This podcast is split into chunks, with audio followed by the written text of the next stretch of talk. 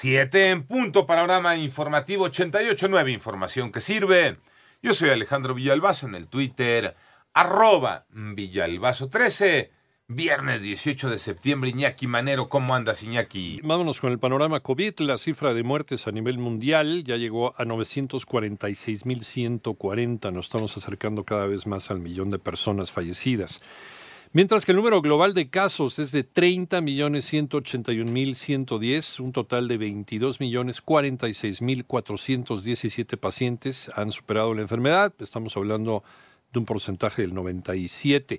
Y por su parte, la Secretaría de Relaciones Exteriores informó a través de su cuenta en Twitter que la frontera entre México y los Estados Unidos continuará cerrada de forma parcial hasta las 23.59 del 21 de octubre del 2020. Y de acuerdo a la Secretaría de Salud, en México ya son más de 72 mil muertes por COVID-19. Moni Barrera. La Secretaría de Salud informó que ya son 684.113 casos confirmados de COVID en el país y 72.179 defunciones, lo que representa 201 decesos más en las últimas 24 horas. Eh, lo más seguro es que tengamos al menos 714.892 personas que pueden estar siendo confirmadas con una prueba de laboratorio dentro de todo este universo que hasta el momento se ha estudiado. Así lo dijo José Luis Salomía, director general de epidemiología en 889 Noticias, Mónica Barrera.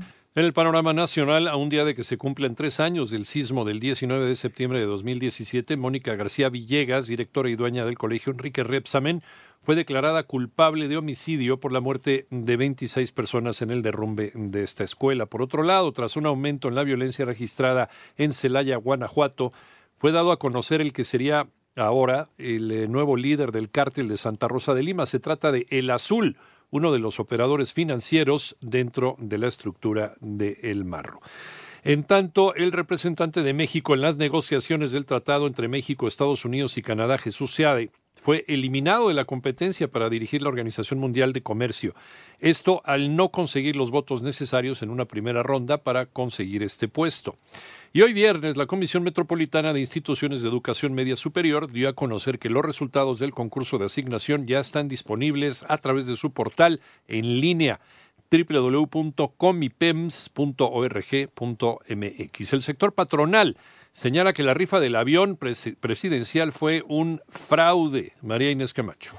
El presidente de la Coparmex, Gustavo de Hoyos, calificó como el fraude del siglo la rifa del avión presidencial, en donde la mayoría de los premios los ganaron hospitales y escuelas. En conferencia, el líder del sector patronal, Gustavo de Hoyos, agregó que no se logró vender ni el 50% de los 6 millones de boletos que se habían dispuesto desde el mes de febrero. Pues la rifa, pues es la fraude del siglo, voy a decirlo así, porque ni es este rifa de avión, ni le dejó recursos a la Lotería Nacional, ni le dejó nada de todo lo que se dijo que se iba a hacer con esa rifa. Hasta este momento se había siempre manejado como eso, como una institución que realiza sorteos para la beneficencia pública, para apoyar causas relevantes del país y es claro que en este caso, pues dado la, lo inaudito del sorteo, pues es el más grande fracaso en la historia, yo creo, de la Lotería Nacional. Pero pues aquí donde manda presidente, no gobierna director de la lotería, ¿no? 88.9 Noticias, María Inés Camacho Romero.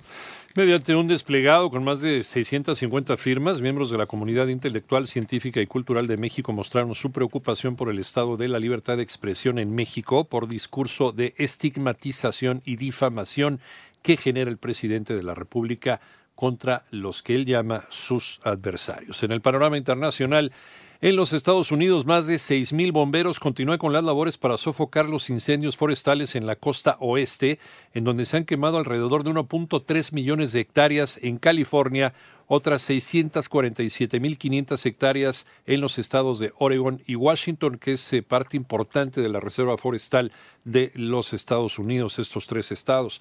En tanto, el juicio político contra el presidente de Perú, Martín Vizcarra, sigue su curso y se llevará a cabo este viernes en el Pleno del Congreso.